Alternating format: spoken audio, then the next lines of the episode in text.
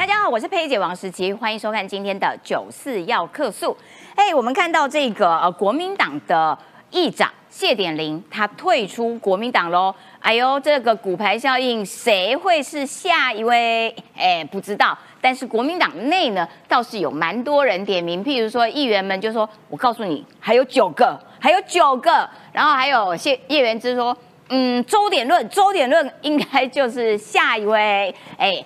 这个呃退党的风波，跑去挺郭台铭这样子的骨牌，到底会倒到什么时候？而这个时候，郭台铭呢，哎，看起来也是信心满满，他到美国去进行访问，然后要冲百万联署。目前传出来的消息就是这样，因为他如果冲百万联署，证明说你看我很有人气，那这个时候才好。去给国民党施加压力，才好去给柯文哲施加压力，谈整合。而我郭台铭才是真正的那个非绿共主哈。那能不能成呢？是一个大问题。另外还要看到，那侯友谊怎么办？侯友谊最大的问题就是如何能够提升自己的民调数字哈。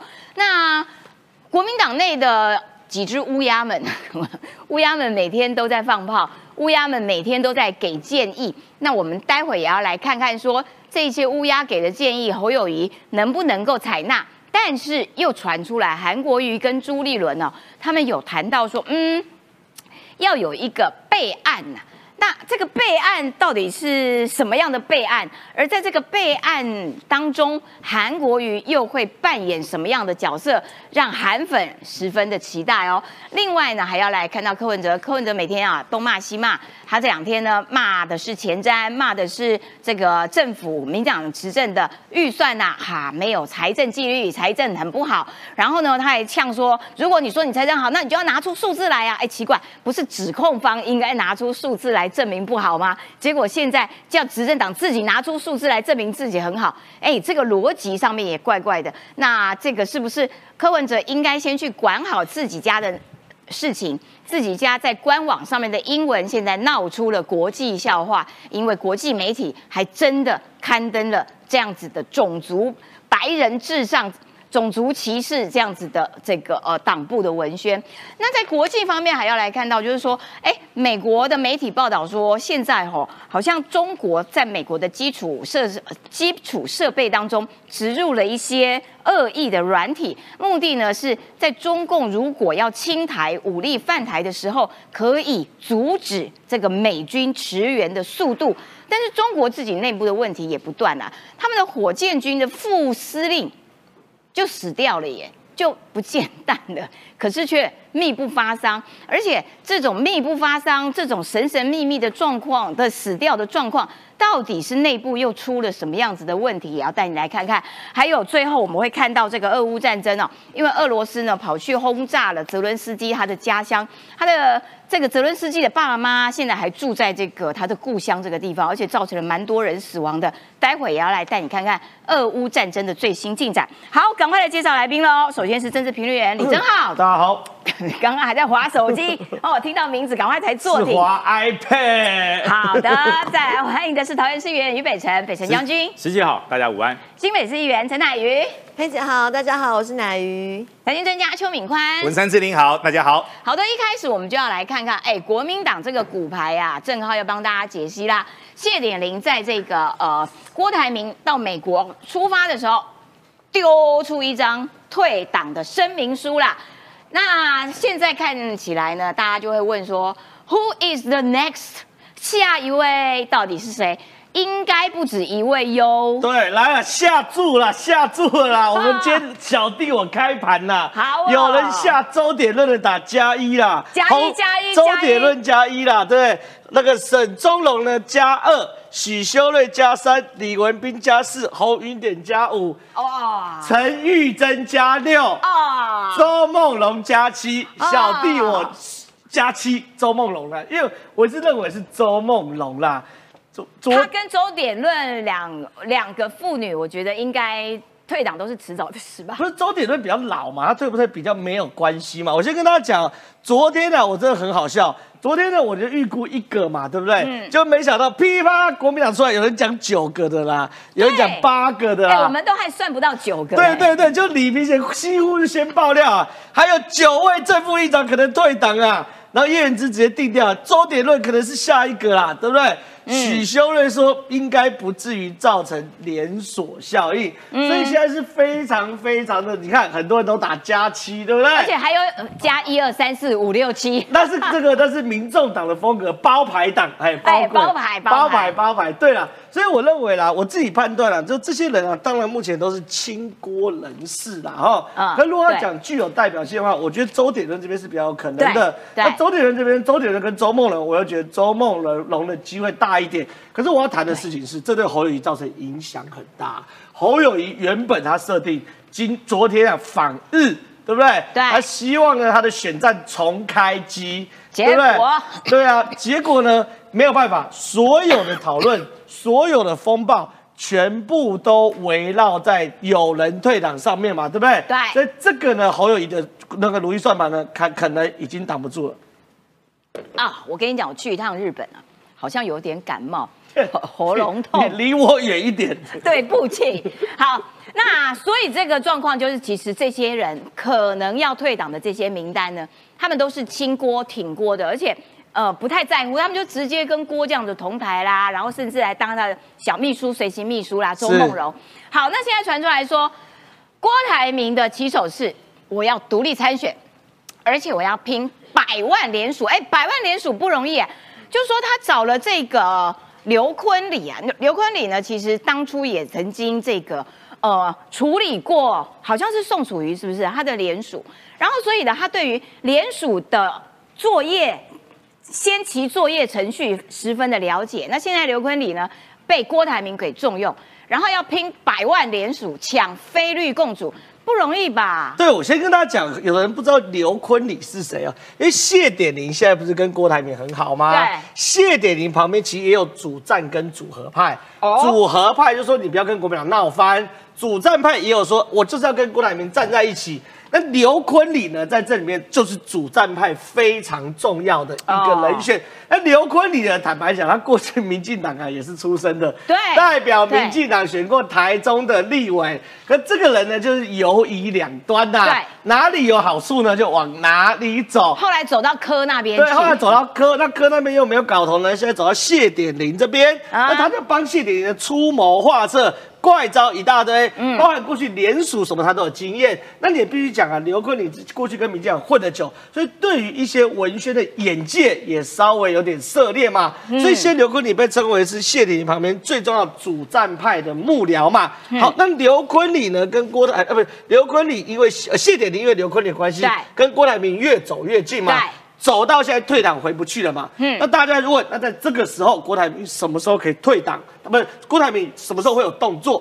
首选八二三炮战，金门八二三炮战六十五周年纪念日。哎，他会穿那个小军装，我觉得那个小军装看起来阿兵哥嘛，就是不雄壮威武。哎，我觉得八二三可以弄个有肩章的啊，好吧，这是第一个。第二个呢，九一三中选会受理正副总联署第一天，这两个天呢，他一定要早一天有所表示。他开始这个呃联署的时候，就要有副总统，就要副总统，就要副总统，啊都没有风声哈。对对对，所以说很麻烦，非常非常麻烦。所以八二三一定要，所以时间是越来越紧凑啦。对对对，郭台铭也是越来越焦虑嘛，对不对？那蓝营前党高层说，郭台铭的目的有参营造参选气势，二向柯文者秀肌肉，创造合作空间。这边我要特别讲，什么叫创造合作空间现在地方派系具体跟郭台铭建议，叫郭台铭阻挡。啊！具体建议要郭台铭阻挡。我再讲一次，地方派系具体向郭台铭建议要阻挡。阻挡会有非常非常多的好处。什么叫有非常多好处？第一个，你要有合作空间，对不对？现在郭哥去跟柯谈哦，都有一点类似，就是柯文哲其实是上市上柜公司的大老板。嗯，那郭台铭叫土财主。我现在不是用钱哦，是这个名义来算。好，土财主十几趴的这个名义嘛。对。可柯文哲是有一个。Group 一个 team 的，对，的二十趴啊，这个上市上柜的老板，啊，所以怎么谈郭台铭都落下风，所以就有人去建议郭台铭说，你要不要阻挡？你阻挡的话，你有几个好处。第一个，我认为郭台铭单独阻挡的话，他的不分区拿三席是极大可能的，对不对？所以他如果有三席不分区，比如说周梦直接跳立委哦，嗯嗯，对不对？对，周梦直接跳立委哦，赞哦。所以第一个，你阻挡后，你手上的筹政治筹码会多很多。不分区更容易招揽一些这些，对对，这是第一个。哎，地方派系的时候，比如张家俊，张家现在很想要拿拿立委哦。对，比如张家俊或张张永琪直接，比如不分区前三名，一个周梦龙，一个张家俊是有可能的。所以我先讲第一个阻挡。你在整个政治的谈判会大很多。嗯，第二件事情，主任还可以干嘛？也是搞破坏嘛，对不对？你柯文哲搞破坏搞不下去的话，我就叫你，比如说谢立功，哎，你最近是被排挤，来我台民党，对不对？对，你是台湾民众党，我是郭台铭有钱党。可是如果郭台铭也组一个党的话，那对于总统这个位位置的话，不是也也很困难吗？那你先听我讲，因为我这个组了党后，我才有平台，我才有筹码。我才可以挖角，我才搞破坏这些事情呢。比如说谢立功，好就呃，因为他想选基隆嘛，对被冲掉嘛。对，那你从台湾民众党来到我郭台铭有钱党，都叫台民党，对不对？然后呢，你过来我就让你去选立委，基隆选，啊，我还出钱，啊，请问谢国良错不错？错，就是基隆的国民党错不错？错嘛，对不对？那我是不是过去柯文哲怎么玩，我郭台铭也可以玩，而且玩的更彻底，玩的更水亏，玩的更有钱。那会不会吸引谢立功们跳槽到这个所谓的台民党，对不对？我的天哪，这样子一环扣一环。就是民众党接收了国民党不要的一些这些这些边缘人，然后现在郭台铭万一真的阻挡，他又吸收一些民众党这些呃捡剩下的还有国民党的牛鬼蛇神嘛？对，对不对？我的天哪！所以说，那你看，如果这个阻挡真的成功的话，请问郭台铭是会有比较大的谈判筹码跟柯文哲谈判？对耶，对耶，这很务实嘛。那你说这个阻挡会不会太来太赶了，来不及？嗯，台湾民众党什么时候成立？四年前这个时候嘛，对，四年前八月六号，对啊，四年前这个时候嘛，所以这一切都有脉络，只是郭台铭还没有同意，有没有点头都还是个问号。好了，加油啦，阻挡阻挡啦啊！我们这个有台湾民众党跟。郭台铭有前党，哇赞啊！名光明称就更更威了。九十二共识台，九十二亿共识台民党嘛，都有可能。所以你看到郭靖啊与地方派见面曾一度提及，柯文哲维持民众党运作需要大量资源支撑，显然郭还没放弃郭科配，或是与民众党合合作，可能郭营深知要自身有实力，嗯，才能去谈。那通高联署书当然是自身有实力的一环，对。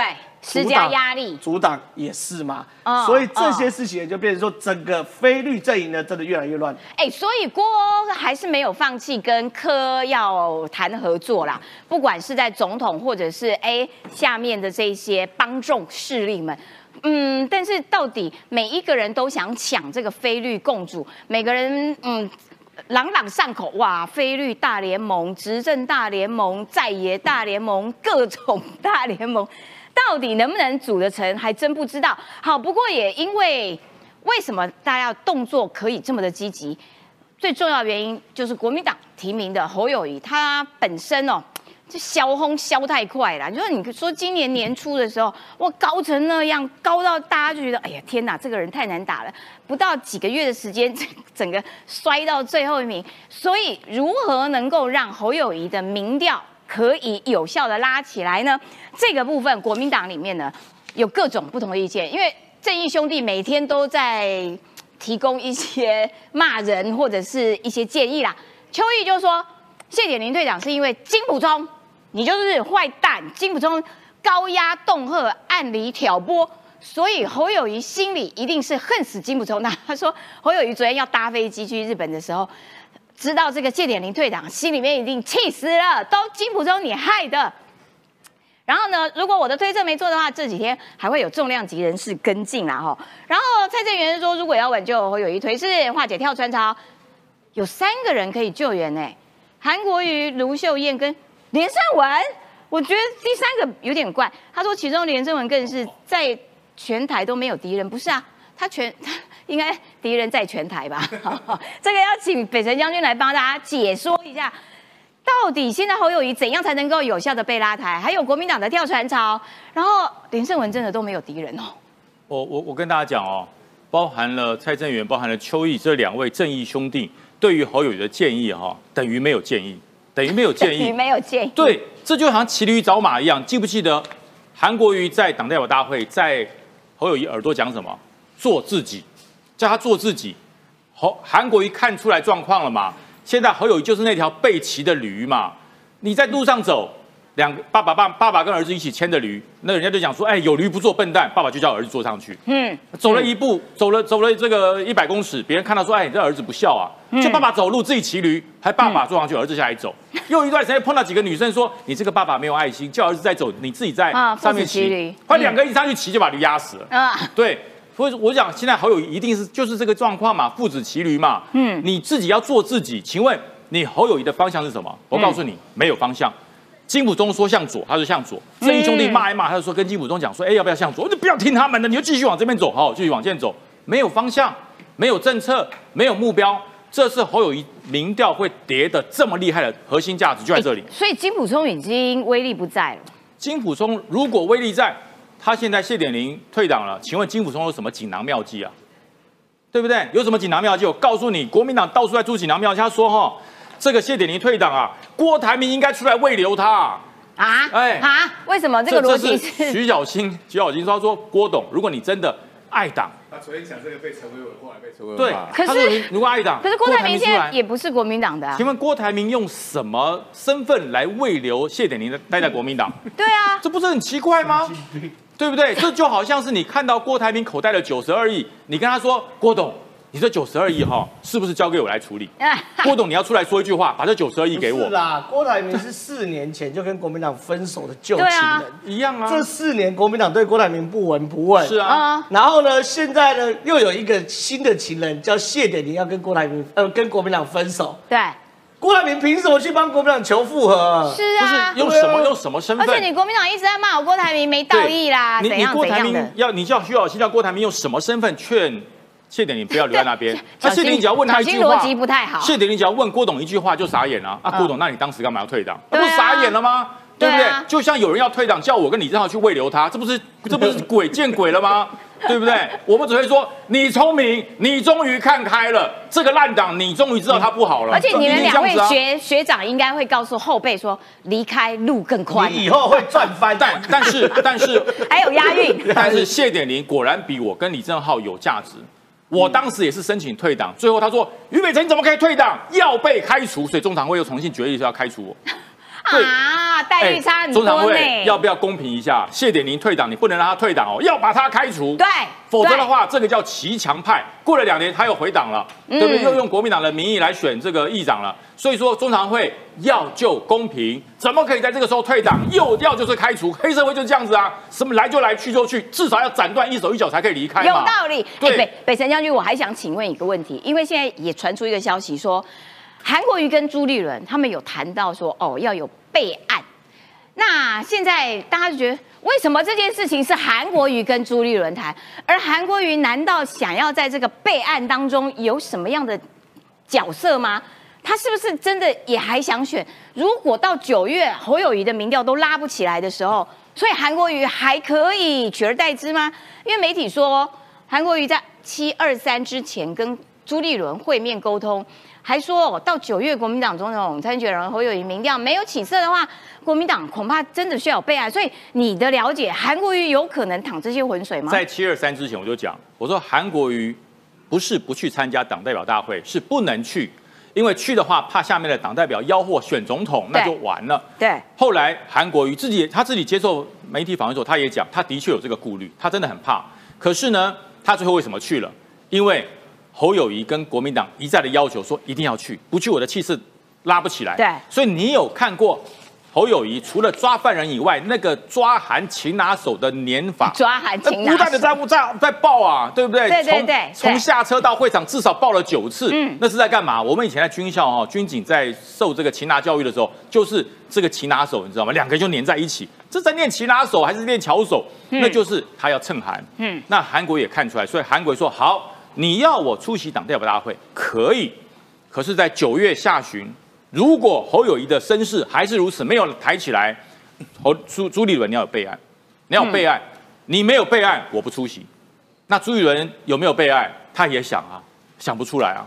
所以备案到底？备案就是，可是被科核掉，就是被科核掉，这么讲这么简单，就是被强的一方吃掉。所以朱立伦一定会有一个备案，然后才可以说服韩国瑜出席全大会啊。对，所以朱立伦就说：好，我会有备案。到了九月份以后哈，如果声势拉抬不起来，我备案会给你，到时候再说嘛。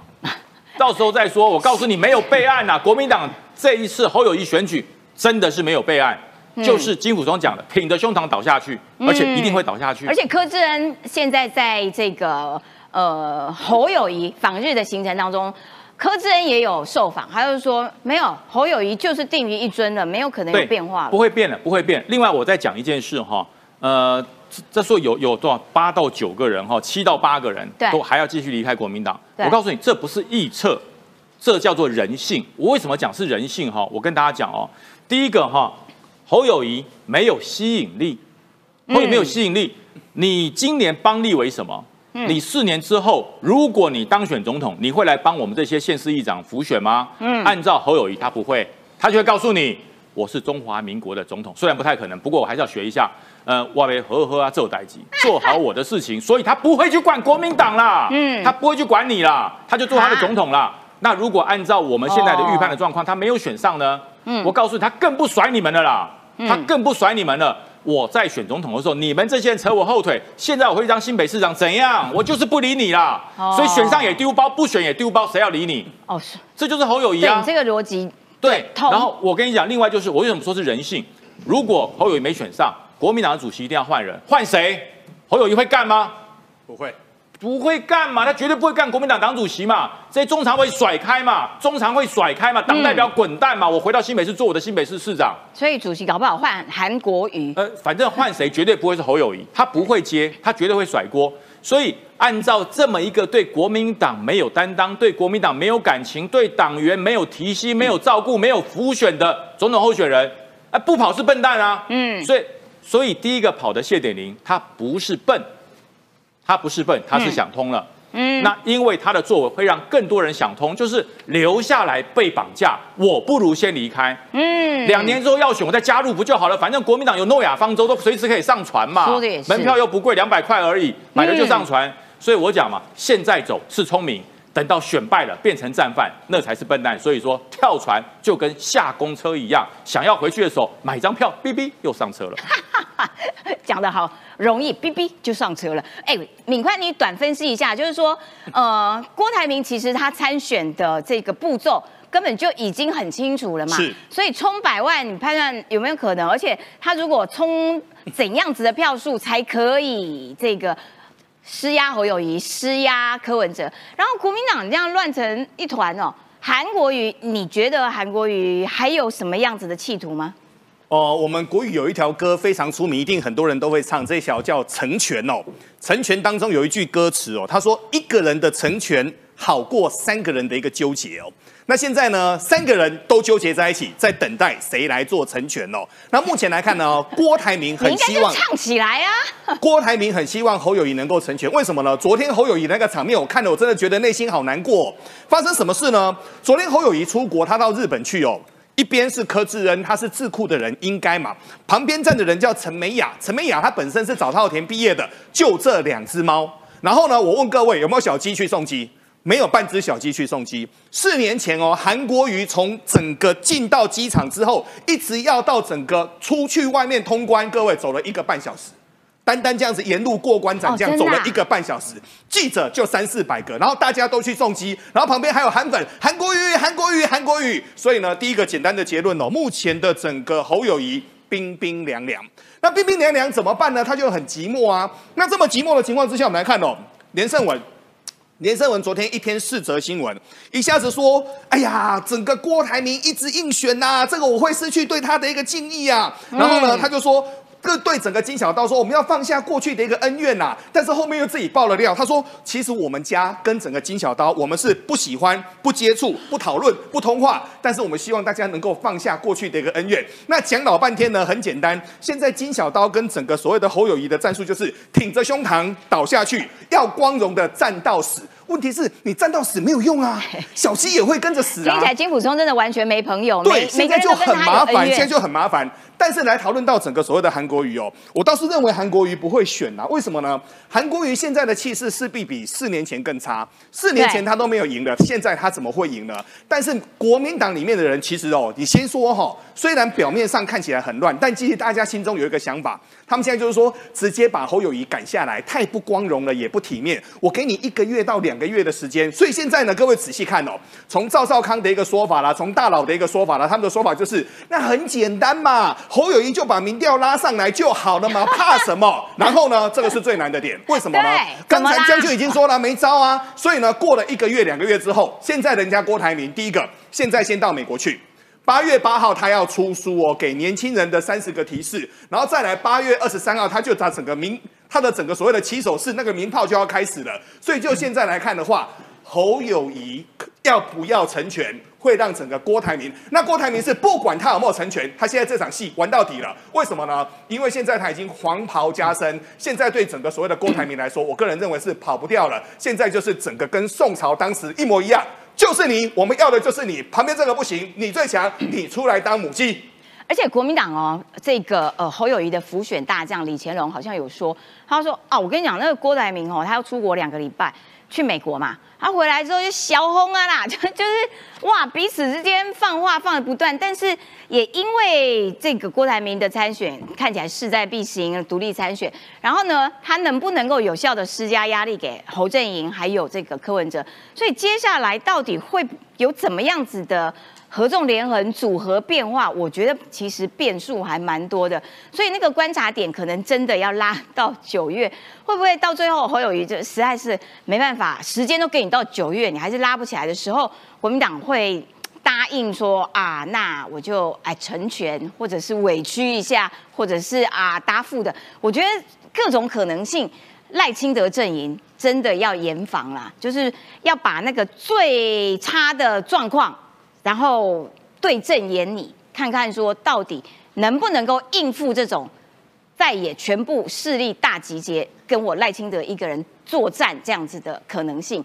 好，另外呢，关键人物当然还有一个是柯文哲。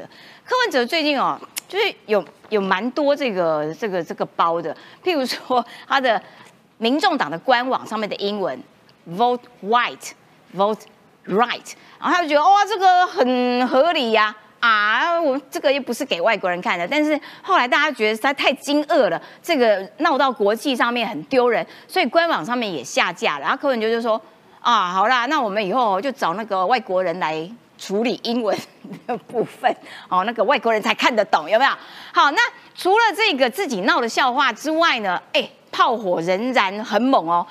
他炮火对准的是执政党，他就说钱沾呐，乱花钱呐，你看。”哦，我们台北才拿一点点呐，然后这个这个执行率又很差啦，才五点多趴啦，等等的，然后还说啊，哇，这个中央政府的财政纪律很差呀，哦，这个哦财务完全不及格，这个部分要请教一下奶鱼，他讲的是真的吗？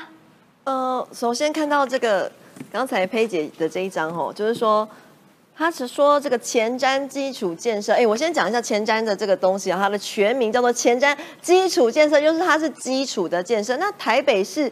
呃，作为这个大家讲的口中的天龙国，其实其首都嘛，首都哈，这个我们的财政分配，那个分配的资源，已经最多的财政资源都分配在旗舰大建啊哈，我们的首都要把我们的首都建设成一个国际化的大都市。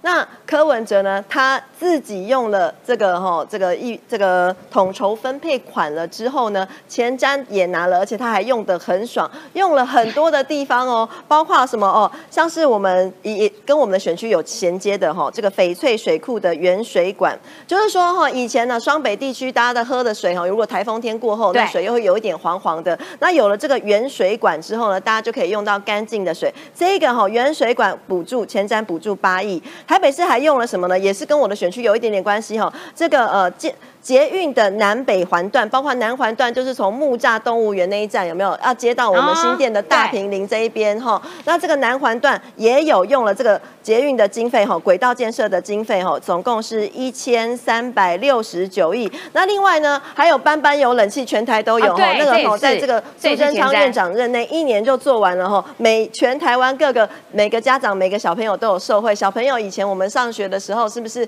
常常人家老师说上课不专心？好，因为就热，对不对？以前连电风扇都没有，而且热到就一进办公，哎，一进教室就哦，好臭，小朋友好臭，流汗，三三三。对，但是现在现在呢，班班有冷气，是每一个小朋友让大家的学习可以更好，照顾我们的地方小朋友。你说这样子不要用，你这样叫叫前瞻，你讲的那么难听，前瞻到底用在哪里？我就看第一点哈，第一点这是国发会的回应。第一点，我们只看第一点，其他没关系。最重要的一点，轨道建设合乎程序哈，而且是考量各方的意见。我就问，我问柯文哲，哈，我们的前市长，您觉得哪一条的轨道建设？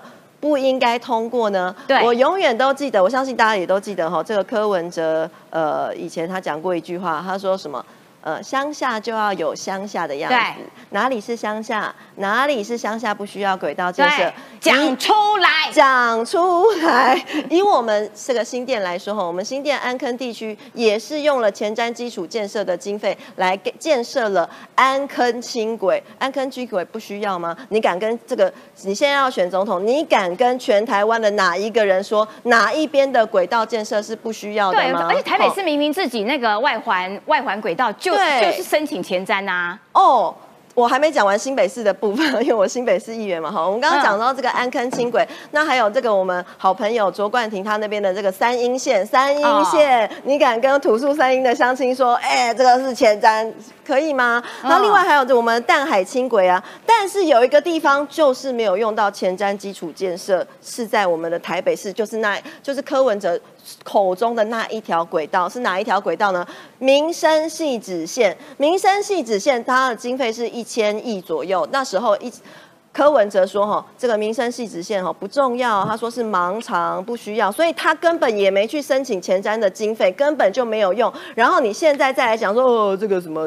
所以你觉得哪边是乡下？请讲出来，请柯文哲讲出来。乃瑜讲，等一下，我们要先听一下柯文哲怎么讲，因为乃瑜讲的这些。”呃，前瞻的这些公共建设的确超重要，他呃全部统包，然后噼里啪啦乱骂一通，可是他却不敢讲出来，到底哪一条轨道是不应该通过的，而且他还讲说啊，我跟你讲啊，那个前瞻哦，搞到各个县市到处都在开工，那执行率很差啦，吼，那只有五点多趴，没有，现在国发会告诉你的。一到三期经费执行情况实现率八十三点零七八，整体实现率是八十九点零六趴。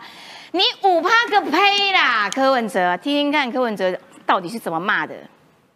主席，因为之前您有批评过说轨道建设的这个执行率太低哦，那国发会说您提的是假数据，那今天民进党也会开记者会，那您怎么看呢？那就提了，请他们提供真数据嘛，哈，就是这个。这个到底实际上完工几 percent 的讲清楚。就像我以前哦，每次在在问那个社会住宅，我都问花建群哦，你讲那么多没有用啊，你不要讲规划中，你就给我回答两个数字。中央政府盖的社会住宅，开工即有，完工即有，其他都不要听。好，就是柯文哲骂的这个内容，其实我觉得啊，就是说这些呃国家政策、公共政策，你要。讨论你要检讨，你觉得你有不同意见，我觉得都可以理解。但是最基础的条件就是你要站在一个事实的基础上面来进行理性的讨论，而不是哇为了做政治攻击，然后就胡乱骂一通，骂的数字也不对，然后这个内容上面也不对。那如这样子，这样子我们要如何跟你继续讨论下去？这样子有科学吗？这样有理性吗？这样有务实吗？乃瑜。阿贝科学，阿贝务实，阿贝可爱，不是我说的，是网友说的。然 后，呃，我记得我以前还在当记者的时候，哈，我那时候就去采访了一个，也是前瞻基础建设。前瞻基基础建设，它既然叫基础，就是基础的建设，哈。其中有一项叫做水环境建设，水环境建设里面有非常多的内容，也包括了我刚刚提到的我们翡翠水库的原水管的工程。另外还有个我去采访过的是增文水库的清淤管线的工程，那个清淤管线是一个非常大。呃，大概我们摄影棚这么大的一个很大的隧道工程，就是说从底部让增文水库的那个淤泥可以直接让冲洗刷出来，超级，因为它可以增加我们增文水库的蓄水量，水库回春呐，回到年轻的样子。对，水库回春，然后呢，让水库做一下电波。对，然后呢，那这样子的话，呃，我们也知道，就是最近哦，这个台风天呢，呃，台风比较少，台湾台风比较少，所以呢，我们的蓄水量其实是非常的重要，水库的蓄水量是。我们中南部用水的非常重要的关键。另外呢，除了我刚刚讲那个增文水库的工程，我还有采访过一个，是哈这个呃北水南送的管线到桃园在那边挖钻地啊，要抓这个大的水管啊，然后从进水管，这些都是我们前瞻基础建设的工程。所以我真的是要劝柯文哲，不要用这个天龙国的思维来看全台湾。今天如果你觉得你是一个有格调、有高度的政治人物的话，你就不能得了便宜还卖乖。你已经拿了这个。呃，统筹分配款了之后，又用这个前瞻基础建设盖得很爽哦，什么南环线、北环线，什么班班有冷气之后，再来批评骂人，我觉得自己要想清楚，因为柯文哲自己的财政纪律，他所号称的财政纪律都非常有问题。这个北流的一点九亿到底要怎么还？到底要怎么做？另外呢，北。北艺哈，北艺中心的四点八八亿的赔偿到底要怎么办？他也没有讲清楚。去年的双城论坛的一百零七万的这个经费，那我们佩奇姐不知道怎么处理哈。另外有个更夸张的哈，存折量出来之后，并没有办法核销，好吗？没有他如果说拿出来，不没有 了，不行不行不行，不可以。财政项目不一样了，对，财政纪律就是你没有，你一开始就不应该。包括我们刚刚再跳回来讲那个呃北流的事情好了啦，你你北流你就是拿这个买醋的钱去买酱油了，而且还没有经过核定，没有核定也就算了，然后你现在这个这些烂账全部都丢给。可怜的我们的蒋万安，对，就如果你有很有财政纪律的话，怎么会需要你太太亮出存折，对不对？而且我觉得这我刚刚讲这个北流啊、北翼啊，还有刚刚在讲这个前瞻基础建设用很爽，他自己都是呃批评别人，但是他自己错全部都不认错，包括刚才这个佩姐讲到的这个呃 vote white 这件事情，我快要被。呃，不能笑死，因为我觉得这件有点严重。但是其实真的是蛮可笑。我真的当过英文老师，对不对？对，教一下，教一下英文小教室开始。其实 vote why 跟这个 vote right 这一句话，呃，我我以前当过英文老师，我教的是儿童美语，但是呢。学英文哈，学一个语言不只是学一个语言，最重要的是那个语言的背后的文化意涵。你要懂得怎怎么去学习这个不同的世界，跟人才能跟人家沟通，才能尊重别人，互彼此尊重，因为尊重是互相的嘛，彼此尊重的嘛。那其实 vote 呃 vote white vote right 只要改一个字就好，猜猜看哪一个字？于将军考考你，哪个字？不是，是 vote people。Vote right，其实你只要认错改就好了嘛，错了我们可以改啊，你改，对啊，people 啊，vote people，对不对？啊，你就不改，可我我真的要帮我们广大的乡亲朋友们科普一下，说这个呃这个口号以前真的是用过的，而且是你民众党就是抄袭人家，就算你不知道的话，你也稍微 Google 一下哈，你看这边写的是什么，Vote right，Vote right，哎，怎么一模一样？哈，Vote。Senate right，这是什么事情哦？这是发生在，呃，我看一下哦，一八五八年，一八五八年，当时的这个吼非常激进主义的，就是呃三 K 党这样子非常激进的种族歧视的这样的政党，然后这个政党他当时就是用这样子的口号，而且造成民众就是美国种族的撕裂，这个政党在。一八一九八七年就拜拜了，因为它不符合民主，不符合尊重种族，而且它已经完全不符合时宜。这么不符合时宜，而且是非常严重影响到彼此种族尊重的这样子的口号，你竟然还拿出来用，然后你放在你的你的官网上面。我我想要我想要跟试问大家哈，假设今天是一个别的国家的。呃，什么马来西亚或者是美美国啊、日本啊，别的政党，它的中文网站、它的华文网站，它如果只称这个黑人用 the N word 可以吗？当然不行啊！啊，如果说只称原住民，好，只称原住民，说是如果他们用用只称人原住民是什么山地人或者是什么番子，可以吗？当然不可以啊！这就是文化的意涵啊！所以语言你不能只是说哦，它 white 就是颜色啊，白色啊，而且 right 就是用，不是这样解释的。最夸张的是出事了，马上。小编出来挡，民众党吼套一句这个杜承哲医师讲的话，帮他捧一下。杜承哲医师讲的话，他说：“不然你们要不要改名叫做小编出来挡好了？”而且啊，就是说他的这个呃托词都是啊，那个小编的以后会加强这个英文，所以他们有征英文以及日文的小编攻读生，日薪。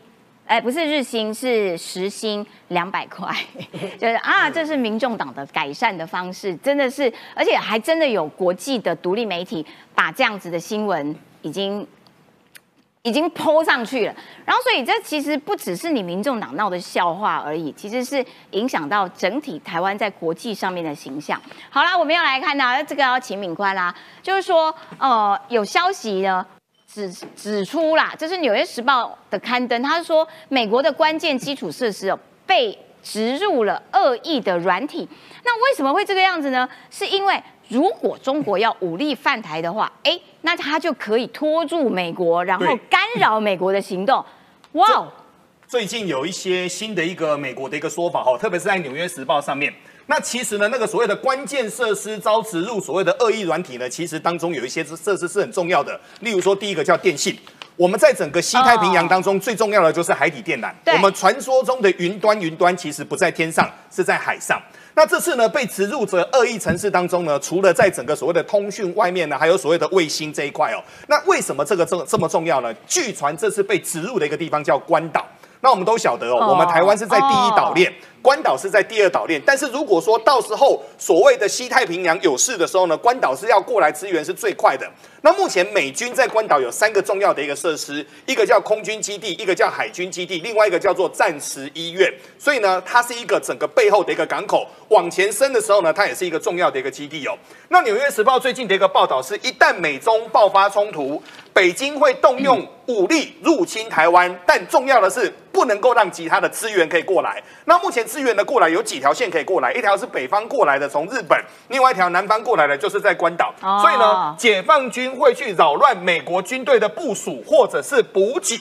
这个软体可以让中方切断美国军事基地的对外通讯。哇，原因就在这个地方哦。然后他就会拖住美国。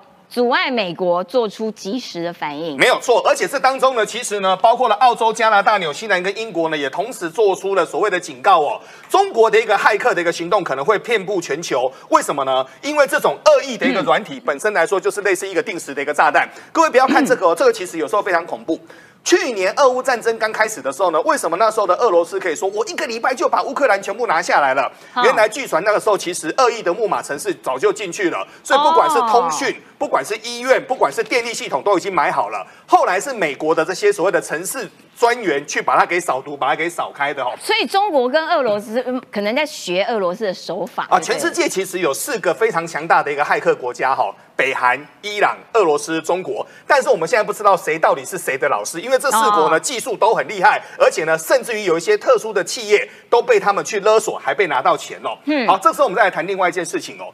今天有两则重要的一个新闻，第一个是中国今天不但进了家，进了者，他还说哦，我们中国的无人机是全世界最好的，所以九月开始呢，我们的高端无人机我们就不出口特定对我们恶意的一个国家，这是第一个。啊，第二个，英国的学者最近也示警哦，他说中国制的电动汽车恐怕会成为所谓的特洛伊木马。哦，我为什么这两个同时讲呢？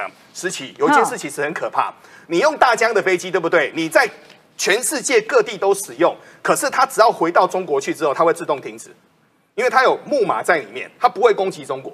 啊，它不会攻击中国，它到中国它就会自动下降。印度飞到边境就会绕回来，对，它会自己回去。那现在呢？为什么大家会非常怕说所谓的中国制的电动车或所谓的特洛伊木马？因为现在中国的比亚迪正在进军全世界的一个市场哦。那就在今年是一个非常重要的一个转折，因为比亚迪的汽车它在全世界具有强大的所谓的价格的一个优势，所以他们现在已经取代日本成为全世界最大的一个出口国。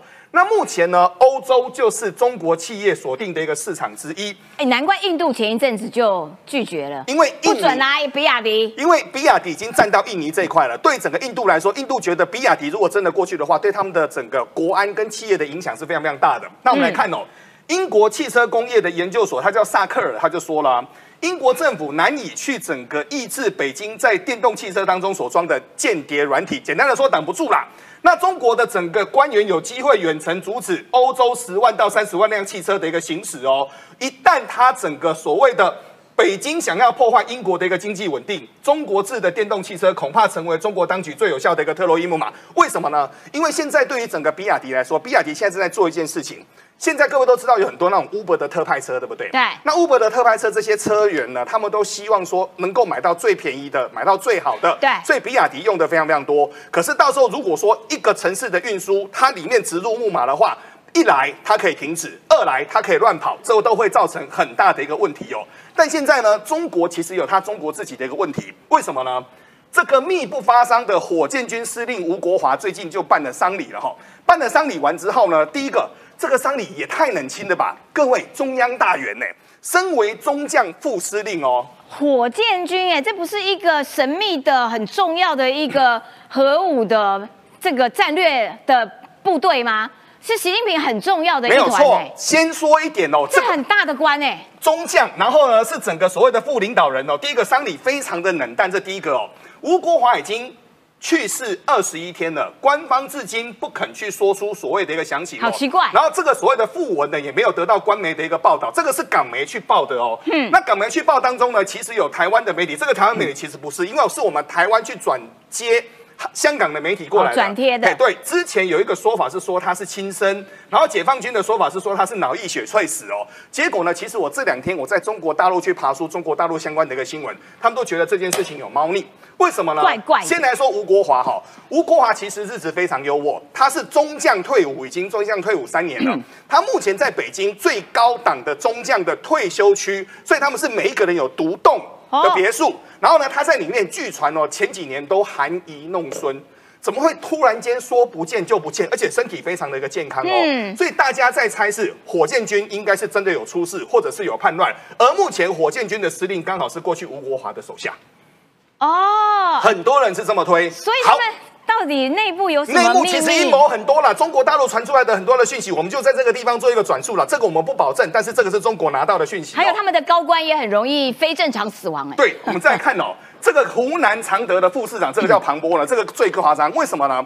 庞波前几天还雄赳赳气昂昂在做巡视哦，而且呢，在整个演说当中呢，看到那个演说内容呢是铿锵有力哦，结果才过没几天而已，居然轻生了。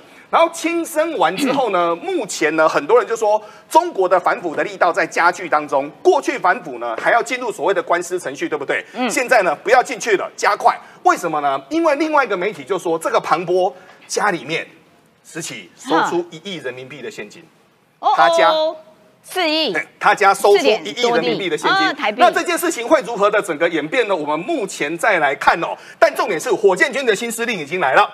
火箭军目前的新的一个司令员叫王厚斌。那中国他们是一个比较特别的一个编制哈，他们的编制是反俄罗斯的一个编制，过去共产党老共产党的一个编制，所以呢，官有一个主官，但是主官上面有个更大的叫政委，所以呢，司令叫王厚斌，但是政治委员呢叫徐锡胜。徐锡胜他的位阶其实是在整个司令的一个上面哦，一个负责思想，一个负责实务哦。所以现在对于习近平来说，火箭军新的司令已经拨下来了，但之前。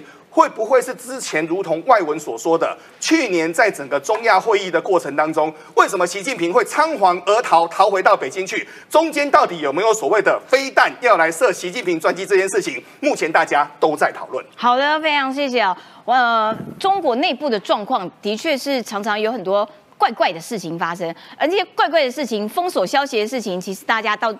也不知道说真实的那个状况是怎样，也因为这样子的一个不透明的政权，使得呃国际上面各个国家其实对他的防范心是有的哈。譬如说我们刚刚讲到说，哎，他的电动车，我大家觉得恐怕你这些资讯并不是那么的安全，要请教一下乃瑜，就是说，包括了现在的意大利新任的总理，他他他很猛哎，这位女士，她就直接。完全没有要延续过去的轻中的路线，他告诉各位说，一带一路我们可能考虑要停止喽，哈，所以这个全球反中的这个动作是越做越明显了，嗯，呃。刚好，我们先来讲一下这个，他他反对的这个东西哈，叫做“一带一路”。他说可能不要再做，不要再加入这个合约里面了，他要这个退租。退租对退租的概念，为什么我说退租哈？我来讲一下“一带一路”，而且刚好很巧哎，就是我以前在当记者的时候，我也采访过，因为当时二零一三年中国推出“一带一路”的时候，我不晓得大家记不记得，就是那个时候真的很轰动，就变成是这个呃全球的大新闻，所有的记者都想去现场去采访“一带一路”到底要做什么，想要知道他们“一带一路”的内涵是什么。好，我现在告诉大家哈，“一带一路”其实就是中国呢，他带了一笔钱，然后呢去，比方说呃什么。呃，委内瑞拉、洪都拉斯就跟他说：“哎，你们这个缺基础建设是不是？啊吼，那个我们先出钱，然后我们用我们中国的公司，我们中国的这个工程单位哈来帮你们做。但是你是先欠我钱，我是先借你的哦。接下来呢，他就可以怎么样呢？哈。”实际上是透过这种债务的方式来拓展中国对其他国家的钳制力，对其他国家的控制力。所以啊，意大利就说：“哎，他们二零一九年的时候也觉得说，哇，这一带一路好像很厉害哈。好，那我们赶快来加入哦。加入了之后呢，本来以为会会带动意大利的出口贸易成长。我们回想一下，二零一九年意大利发生了什么事？我我不知道大家还有没有印象？这个国际新闻，以前意大利那个时候快要破产了，记得吗？哦，对，哦，那个什么四小。猪还是什么，对不对？嗯嗯嗯。那个时候呢，呃，现在呢，二零一九年他们已经快要破产，希望透过“一带一路”来救意大利的经济，结果没有办，不好意思，没有救成。不但没有救成，意大利现在哈，这个国防部长痛批这个计划根本是一项邪恶的决定。哈，他说哈，那个他们加入了这个计划之后呢，自从加入这个计划之后，我们只向中国出口了一批橘子。啊。一批橘子就一批橘子，然后呢，反过来，中国对意大利呢出口成长了快要两倍，而且他用可笑来形容，他说这不是我说，是他说，他说可笑，最可笑的是没有签署计划的法国。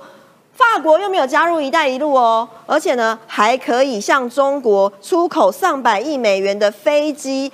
哎，中国真的是透过“一带一路”来钳制这些国家。有哪些国家？我讲给大家听哦。这个呃，阿根廷啊、巴基斯坦、啊埃及呀、辽国啊、缅甸、土耳其、新巴威、黎巴嫩这些国家，通通都欠中国的钱，因为就是透过哦，破产的还没讲到，破产最惨的那个国家叫什么？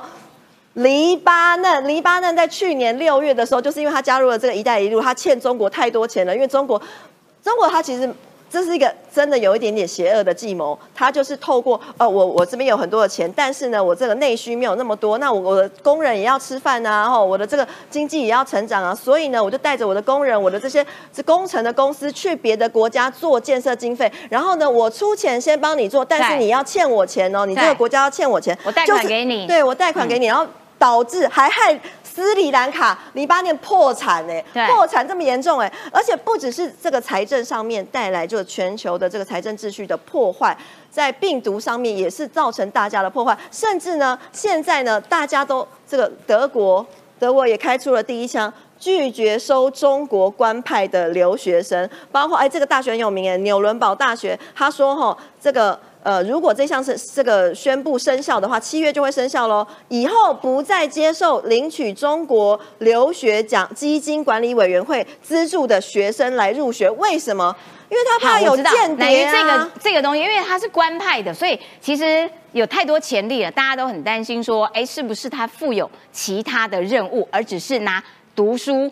呃，学生的身份来作为一个幌子。好，赶快我们要来看今天的这些军武方面的消息。这个要请于将军来跟大家说明啊。航母克星将退役，美国媒体说，只要五架 B1B 就可以让中共的航母变残骸。到到底现在中国跟美国两边互相展示的，到底谁讲的比较可信啊？其实哈，刚才讲到火箭军就是以前中国的二炮了，二炮就是无需载具，就是要这都是载具。无需载具，飞弹自己飞去打人家。那美国的做法是用轰炸机，或者是用 F 十八，或者用其他的各种载具，带了很多的飞弹进入你的空中之后再放下去，那样子可以隐匿大部分的行踪。因为你飞机飞在上面，不见得它要放飞弹嘛。对，所以说它可以隐匿。你飞弹打就是要打。所以说，美国这款 B1B 枪骑兵的轰炸机，它非常厉害，它的飞行的距离可以超过一万公里，而且呢，它本身有又有非常高速，它可以高速低飞，所以它的性性能非常好。它为什么要除役？为什么大家说那这么棒？为什么二零三零年要除役？对啊，为什么？太贵了，哦，太贵了，飞一小时一百八十万台币啊，飞一小时哦。不含零件就是油耗一百八十万台币，光是美国要维持这个机队，它的单位成本超过两二点五亿美金，所以很贵。那美说很贵，再贵厉害啊！对，再贵也要用，对不对？对啊。因为有新的东西出来了哦，有 B one，还有 B B two one、B 二一两种新的逆中轰炸机出来了。那么它预计会在二零三零年，呃，应该会更贵。但是效果效果更好，这已经很久了，这已经很久了。虽然它很好用，但感觉它效果不错，效果非常好。可是它就是因为它效果很好，它又很老，它又很贵。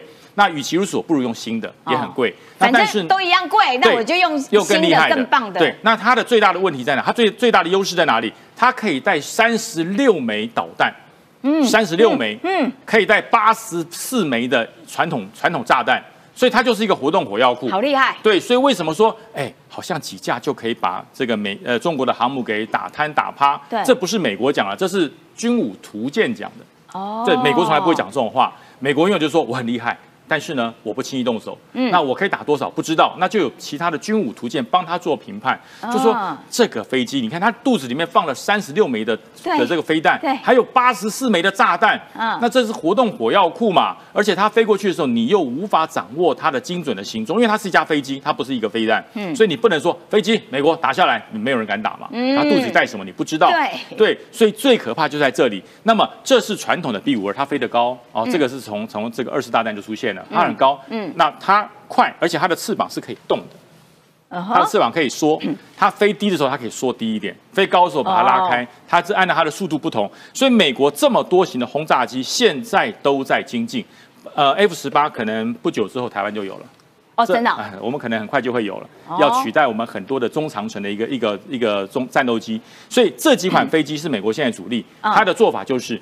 我要长程运输，我要长程轰炸，而且还要逆中，然后可以让你无法掌握美国，因为你传出去就掌握了嘛。对，飞机出去不好掌握，飞机不好掌握，所以美国现在是前所未有的反舰的武器全部大更新，肚子里更新，飞行数据更新，飞机也要更新，但是就是要多花点钱，就是贵啦，就是贵。好，所以接下来要请郑浩了，这个俄乌战争的最新状况啦，就是说因为俄罗斯哇跑去炸。泽伦斯基他家乡，然后也的确造成了蛮大的伤亡，而且泽伦斯基的父母亲还住在原来的这个地方，那所以他们最新的进展到底是如何呢？对，我觉得现在两边已经打出火气来了。嗯，先给大家看这个画面哦。现在呢，俄罗斯的总阵亡是二十四点五万人呐。可是现在推特有个影片，就是一样啊。其实整个战争，我认为啊，有点僵着。焦灼，可是乌克兰正逐渐获得微小的优势，因为他用过去一样战法，慢慢一寸寸推进的。这是一台俄罗斯的运兵车哦，俄罗斯的运兵车在停在路边之后呢，先被迫击炮击中，击中过很多士兵往外面跑，往外跑之后呢，其实这边就乌克兰士兵在在埋伏，嗯，然后针对往外跑的士兵呢，一个一个枪杀了。所以这类的其实短兵交接，然后这种小动作其实不断的都在这个网络上哦，不断的在在流传哦。可是现在乌俄罗斯有点他有点打嘴炮，他说：“哎，七月乌克兰阵亡近二点一万人的啦，乌克兰完全没有照反攻计划执行啦。为什么呢？哎，乌克兰武装部队有两万八千二十四人死亡，还损失了十辆豹式坦克，然后呢两千两百件不同的武器。”乌克兰反攻未按照计划进行，浪费西方的武器啊！所以两边到底谁是谁非，其实他们讲看不太出来，因为确实乌克兰在这段期间也没有什么进展，小小的就一一一小点一小点的推。可问题是现在双边要真打出火气来了。乌克兰因为过去有俄罗斯不断的打基辅啊，打乌克兰，对不对？对。乌克兰现在直接你打基辅，对不对？我打你莫斯科啊！俄罗斯国防部指出，三十号军方击落三架乌克兰无人机。直播攻击死的，这是莫斯科的两栋金融大楼，嗯，而距离克里姆林宫只有几公里哦。这是一周之内第二次发生的无人机攻击。哦，难怪泽伦斯基说，接下来的战场就会回到俄罗斯境内。没错，就是战火正返回俄罗斯境内。而且呢，你看啊，乌克兰除了大反攻之外，俄罗斯的南部边境城市遭萨姆两百攻击啊，所以换句话说，我除了打你莫斯科之外呢，我打你的边境城市，我一样用萨姆两百来攻击你的城市。哦，了解。好，那现在 CNN 有最新的影片说。乌克兰，乌克兰，他除了拿了很多西方武器之外，他其实自己也在很努力的这个呃研发新的武器。我觉得这个还蛮厉害的，无人船攻击俄军的黑海舰队，然后说什么那个那个那个大桥炸的也是用他们的。因为对我认为现在战争打到现在，乌克兰真的可能是除了美军之外最会打仗的国家。如果论使用先进武器，我不认为乌克兰比美国烂了，因为乌克兰现在。都在说，美国还很惊讶，说哇，乌克兰的这个 AI 的这个这个这个技能发展的非常的迅速。因为乌克兰以前过去就是俄罗斯军火工业的重镇，所以乌克兰有非常好的底子哦。现在乌克兰研发新的这种自杀无人机攻击啊，这个呢前面有镜头嘛，然后这边有遥遥控的天线，里面呢有炸弹。那这种自杀无人机攻击可以去打俄罗斯的黑海舰队。那为什么对黑海舰队来说压力很大？因为这个太小了。这无人机不大，所以过去呢，比如说他们设定的雷达灵敏度，它面对鱼雷可能就那么大的，啊，所以所以我比较好抓嘛，对不对？对。可因为无人机只有这样子，所以它已经超过雷达可以感应的范围。那它炸的能力大吗？我蜂群战术，对不对？哦。我弹头可以三百公斤嘛，对不对？嗯。我是弄个五六台啊。而炸关键的船船的那种龙骨那边啊，其或者是说炸你的弹药库啊，所以我关键的这个所谓的技术呃关键地方可以炸，用所谓的狼群战术去炸你，对俄罗斯来说当然压力很大嘛，对不对？嗯。另外有非常多世界先进武器都往乌克兰送嘛，这叫硫磺飞弹。这影片呢，乌克兰呢也公布硫磺飞弹叫做欧洲版的地狱火啦，地狱火就是地对空的飞弹啊。可是要这个欧洲版的地狱火飞弹做非常非常多。呃，空对地，地狱火是空对地的飞弹。那这个版本非常非常多。他们既然给乌克兰是叫做地对地，就是他把这个地狱火飞弹装在这个他那个吉普车上面，那乌克兰我不用直升机，我一样可以去去打炸俄罗斯的坦克。那这地狱火最好用的原因是什么？因为它原本的导引呢，你仔细看，它这个雷达头啊，这个这个透明的遮罩是雷达导引的头。那这个雷达导引呢？比如说，我可以派一架无人机在这个重要关键设施上面，用镭射打在这个打在这个建筑物上面。那这个雷达头呢，可以镭射导演去抓那个镭射讯号，更很准就对了。它准到公分级，五十公分以内。天哪！呃，美国版的地狱火据说是可以从窗户钻进来的。哦哟，从就是五十公分以内，就是零点五公尺内的准度啊。哇！它就是，但这个非常非常贵。可是如果打，比如我知道这个是指挥官的车，我要把它打下来，我就用这个来打。那现在英国、欧洲也给他嘛，对不对？那这个英国的无人机更厉害，这叫 AUDS 电障装置，长这个样子哦。这都是天线，这些都天线。嗯。它状况是什么呢？如果呢敌方无人机飞过来，对不对？对。我就会干扰。但这干扰的逻的的的技术有点像以前这个我们 radio 的盖台哦，不用想的太复杂，这样讲大家都懂。我就觉得用讯号干扰啦，让你找不清、搞不清方向我们地方是卖药盖台，看看忽然卖药哦，有一颗五十五十，肝病、肾病全部都好。要盖台，它的功能就是可以盖台，就它除了去干扰俄罗斯的无人机之外，还可以夺取控制权。哦哦哦，这是盖台啊，这盖台第四台常看盖台。其实盖也没这么复杂，就用更强的功率，用大功率来干扰射频，切断无人机与终端之间的联系，迫使无人机降落，甚至接管控制权。哦，了解。叫做盖台，好，所以这个东西呢也拿去用，用的好的话，建议过去买个一两千套先摆着看。而且整个过程好迅速，八秒到十五秒，下 你的就变我的啦。好啦，我们今天节目时间到了，明天同一个时间九四幺克数，拜拜。